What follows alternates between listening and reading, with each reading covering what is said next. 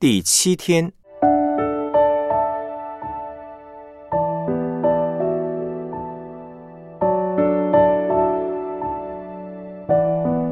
走十字架的道路。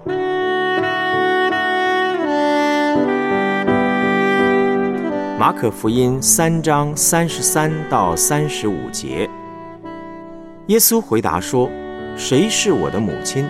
谁是我的弟兄？”就四面观看那周围坐着的人说：“看哪，我的母亲，我的弟兄。凡遵行上帝旨意的人，就是我的弟兄姐妹和母亲了。”约翰福音十七章二十六节。我已将你的名指示他们，还要指示他们，使你所爱我的爱在他们里面，我也在他们里面。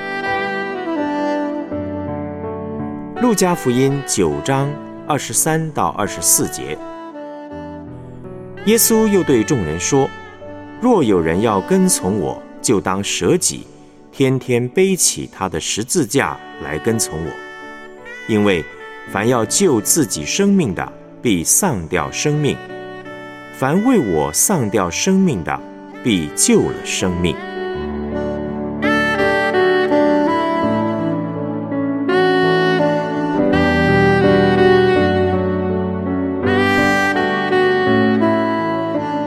主题信息：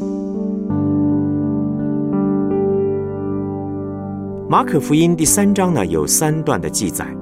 第一段是耶稣挑选十二个使徒，训练、差派他们去传道。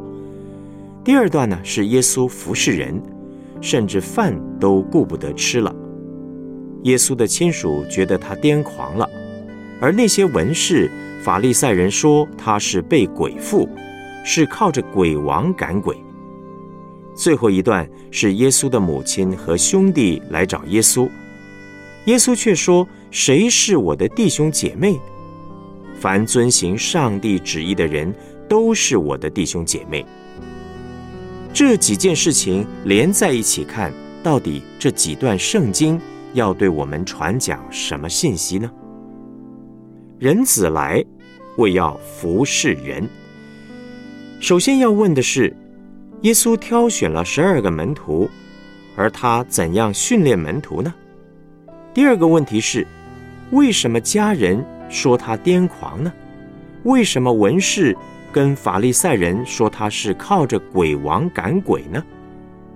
耶稣在训练十二使徒的时候，我相信他在训练他们怎么样做仆人。耶稣服侍到顾不得吃饭，因为仆人一定是服侍主人完以后才能够吃饭。耶稣不是当老大发号施令。而是当仆人去服侍别人。人说耶稣癫狂了，被鬼附了，因为耶稣跟一般人的逻辑不一样。耶稣显明上帝的名，《约翰福音》第十七章二十六节：“我已将你的名指示他们，还要指示他们，使你所爱我的爱在他们里面，我也在他们里面。”耶稣所做的是指示这些跟随耶稣的人，上帝是爱。耶稣要他的门徒认识这个真理：当上帝的爱进入人里面的时候，一定会跟人自己的意思冲突，因此就要舍己，愿意舍己活出爱，这就是上帝的荣耀。当我们了解这点。再看马可福音第三章，就会比较清楚。按着我们的本性，在世界上做什么事情，都有一个判断的标准，是世界和肉体的标准。所以，当我们看到有人遵行上帝旨意的时候，我们一定会觉得他很怪。耶稣的家人说他癫狂，用现在的话来说，就是他们觉得耶稣是神经病。而文士与法利赛人则说他是被鬼附的，而且是靠着鬼王赶鬼。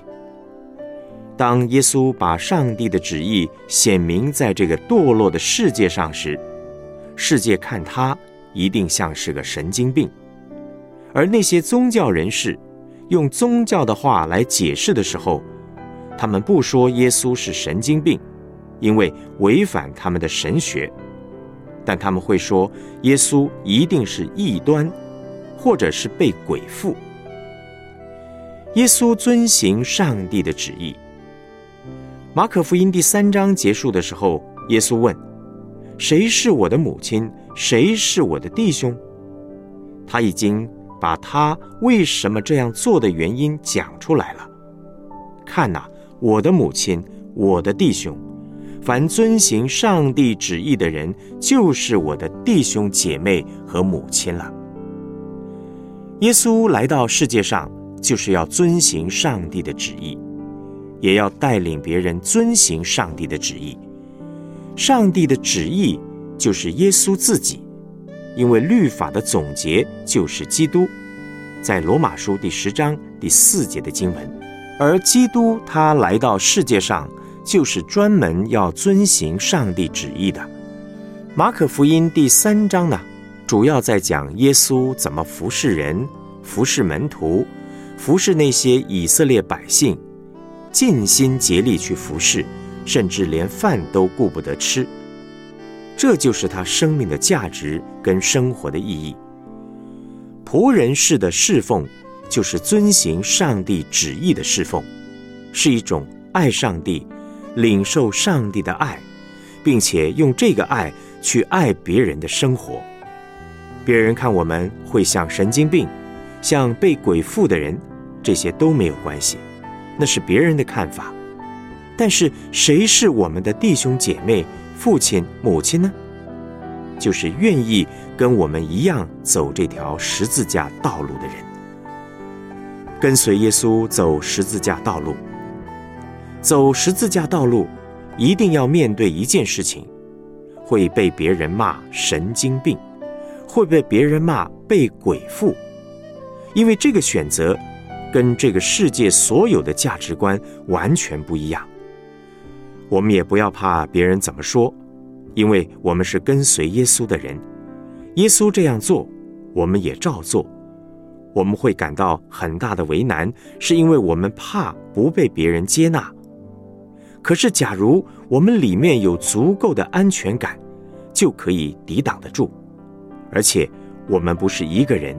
那是一群上帝的儿女一起走十字架的道路，一起来遵行上帝的旨意。我们是一群上帝的仆人，为耶稣所做的每一件事情都是服侍。那更准确的说法，应该是服侍乃是供应耶稣，不只是为耶稣做事。我们服侍最终的目标是要让别人得到耶稣。我们领受耶稣，而且把耶稣带给别人。默想一下今天的信息：信耶稣到现在，你曾经在哪一件事上为耶稣舍己、活出爱，而特别让你印象深刻的呢？在学习遵行上帝旨意的过程中。弟兄姐妹曾经给你哪些实质的鼓励和帮助呢？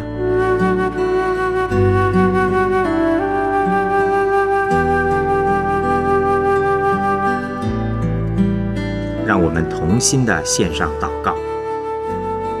亲爱的天父，求你赐下信心，使我能够遵行你的旨意，更多学像耶稣。求你赐下勇气。在走十字架道路上，能胜过别人的质疑。求你赐下怜悯的爱，使我能把里面的耶稣带到这个时代，活出讨你喜悦的生命。奉主耶稣基督的名祷告，阿门。